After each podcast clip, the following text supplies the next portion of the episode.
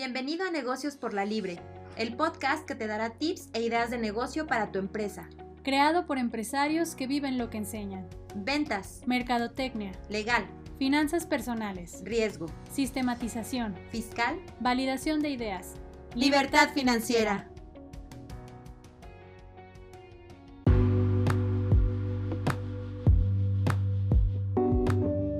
Hola y gracias por reproducir este audio.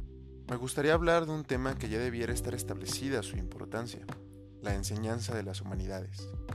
Es intrigante que esta discusión siga estando presente en diferentes países. Se ha hablado de quitar del plan de estudios a la filosofía, que es una base para el pensamiento. Pero intentaré dar por sentado para este pequeño soliloquio que la enseñanza de estas asignaturas debe seguir en los planes de estudio. Intentaré enfocarme en otro tema, la formación de personas de una forma holística.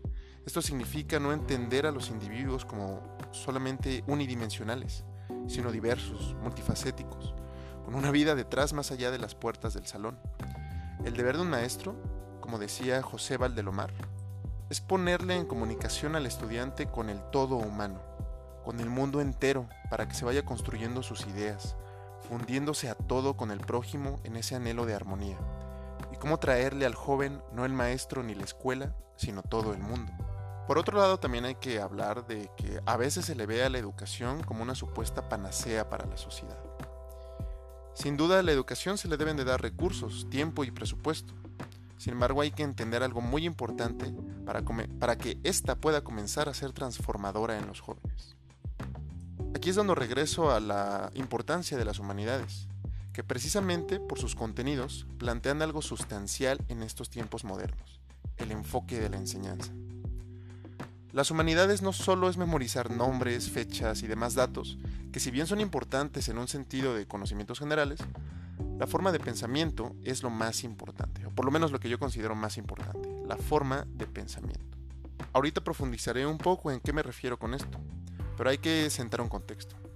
En la sociedad hiperconectada de la actualidad, en donde la información disponible a cualquiera no necesita de un docente que contenga en sí conocimientos recopilados por años de estudio en bibliotecas, lo que se necesita con más importancia, quizá urgencia, es de un guía que ayude a andar ante los caminos que tenemos enfrente de nosotros.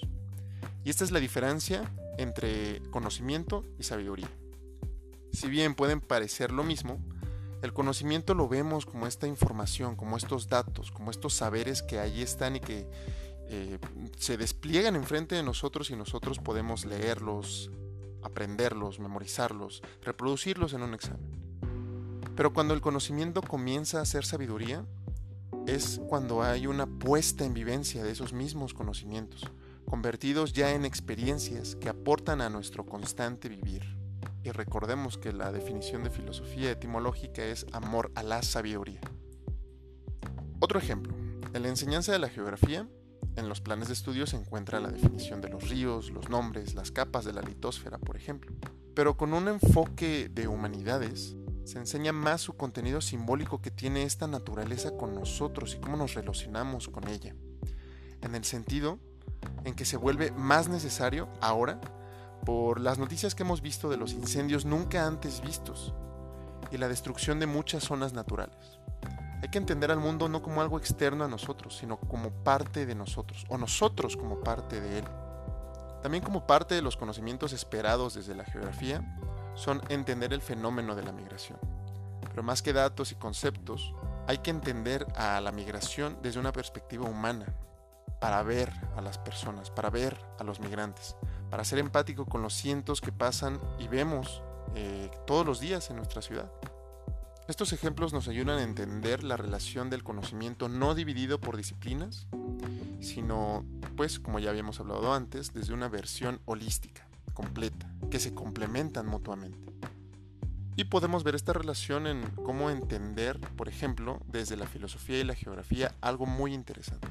Si nos metemos un poco en la perspectiva oriental del budismo, tienen un concepto que se llama vacuidad y va a ayudar a entender cómo es esta relación con el mundo.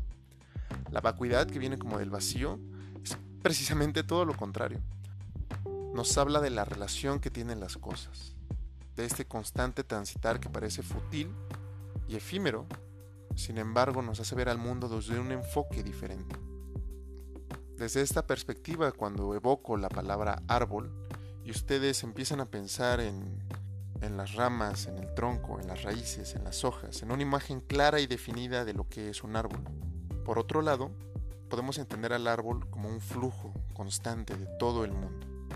Es decir, las nubes que se formaron arriba de él, que condensaron el agua para que lloviera y para que fuera nutriéndolo.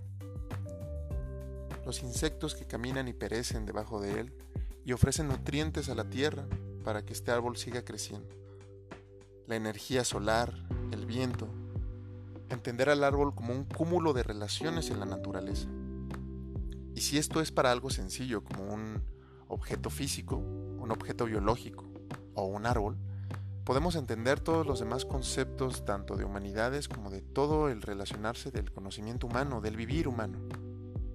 Y de este vivir humano me llegan las palabras de David Foster Wallace, un escritor estadounidense, que en una conferencia titulada This is Water, él hablaba de la importancia de la forma de pensar, de la forma de ver nuestro día a día con un sentido más compasivo hacia el mundo y hacia nosotros mismos. Un enfoque que nos ayuda a entender un poco más el vivir en este mundo. Esperando abrir más diálogos e ideas. Gracias y me despido.